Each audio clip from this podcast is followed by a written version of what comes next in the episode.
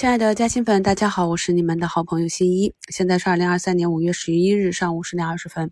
那我们的指数呢，目前是在昨天的阴线这里啊，做一个窄幅的震荡。其实指数在前期被中特估、权重股绑架的过程中呢，我们就重个股轻指数了。反正指数上涨的时候，也是大部分个股下跌。昨天指数走出这样一个阴线呢，反而是三千多家个股上涨。那前期的热门个股，像数字经济、中特估退潮的时候，底下的其他的板块才有价值啊！大家觉得大资金在热门板块里冲顶的时候，难道就不会关注底部的这些跌出价值的吗？换位思考啊，如果你是大资金，想要做一个高低切换，大资金的入场，我以前讲过，都是下跌才能够很好的入场的，所以为何不趁势把这些啊空头趋势的已经跌出价值、跌出新低的个股再向下的狠狠踩一脚，再去捞一点便宜的筹码呢？虽然大家都懂这个道理啊，但是由于资金体量不同，大资金呢有很多后备资金，所以股价越跌，他们就可以真正实现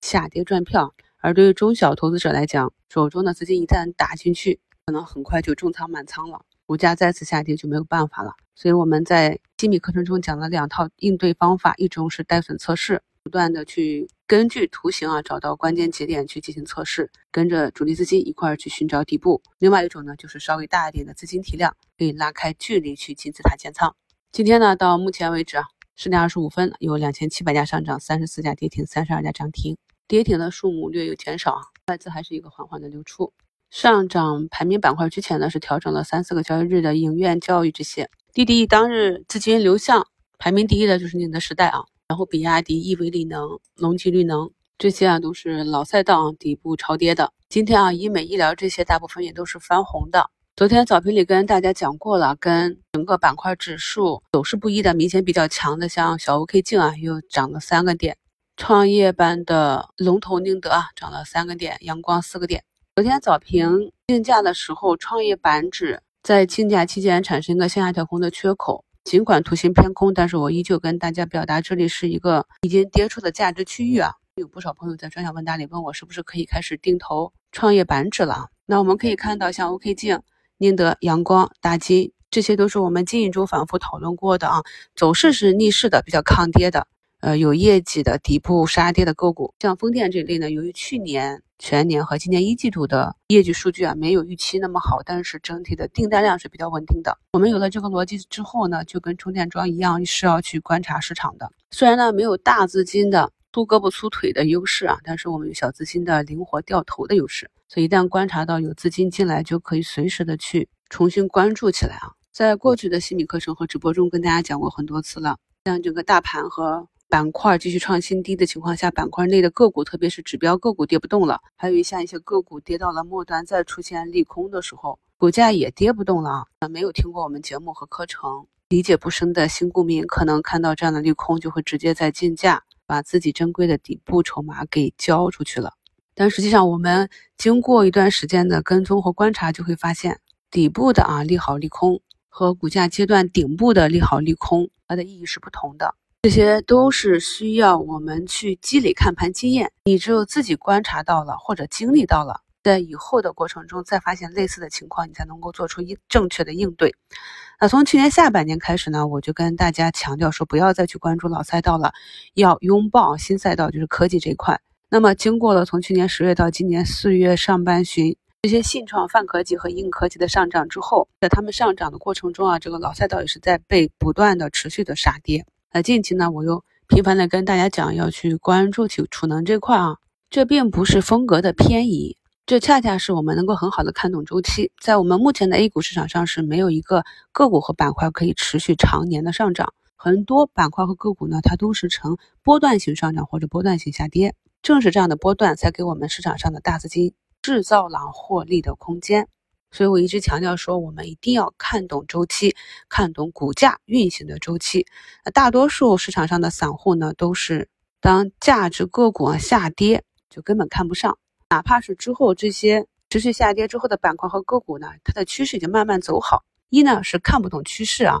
二呢是仍然停留在过去刻板的印象里面。那么上涨也是一样的，为什么散户喜欢追高呢？这也是一个刻板印象。刻舟求剑啊，因为以前关注的那些个股不敢买，但是天天涨，一直涨，甚至呢在高位跌下来啊十个八个点就有人捞，次日就有一个套利的机会，所以最后终于也忍不住去追高。这就是 A 股中散户追涨杀跌的一个根本原因。所以，想要长长久久的在 A 股市场中获得很好的收益，第一呢，就是要看懂这些个股和板块上涨下跌背后的逻辑；第二，很重要的就是远离大多数的散户。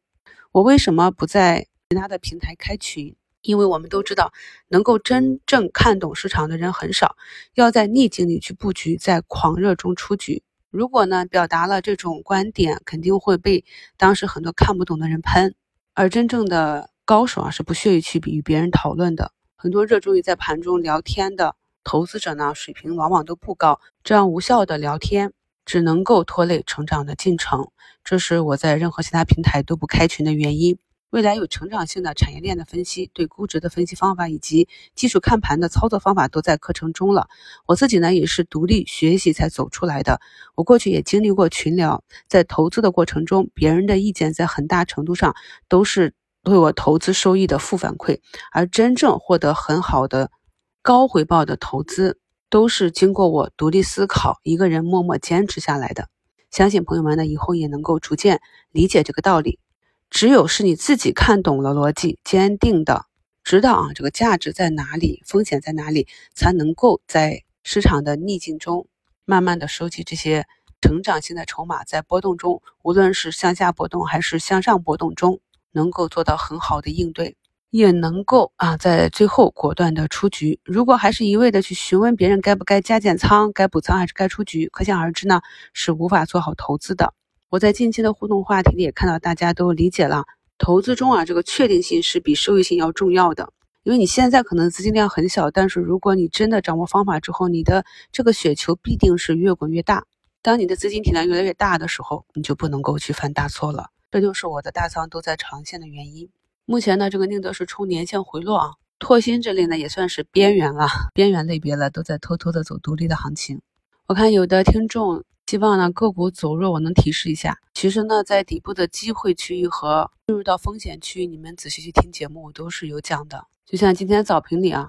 那个科时机走出一个向上跳空的缺口，我依旧是讲我们要观察这个缺口能不能守住，毕竟短期的涨幅比较大了。大的机会和风险方向指出之后，股价短期的强弱，在我们的课程中都有讲。我自己总结的口诀也是毫无保留的分享给大家。今天早评也是贴了两个案例。有了一个中长期的逻辑，在大周期下看中周期，小周期呢以仓位严格的按照这些操作技术去做加减仓进出局。原因呢就是我们目前的市场是在一个震荡市，而不是单边上涨或者单边下跌市。要把我们体系中的这些方方面面结合起来，看看自己哪里能够再有提升，不断的优化操作体系。每次到板块和个股跌到价值区域和涨出风险的时候，就让我想到一句话。乙之砒霜，假之蜜糖。当市场上越来越多的声音跟我抱怨说，啊，这个业绩这么好，未来这么好，怎么股价还在跌跌不休的时候？又或者当股价短期呢已经涨出几倍的涨幅，尽管呢从盘面看，天天都是小资金追捧，大资金流出，疯狂的派发，还有人去问我能不能加仓，能不能追进去的时候，都让我想到这句话。所以放之股市，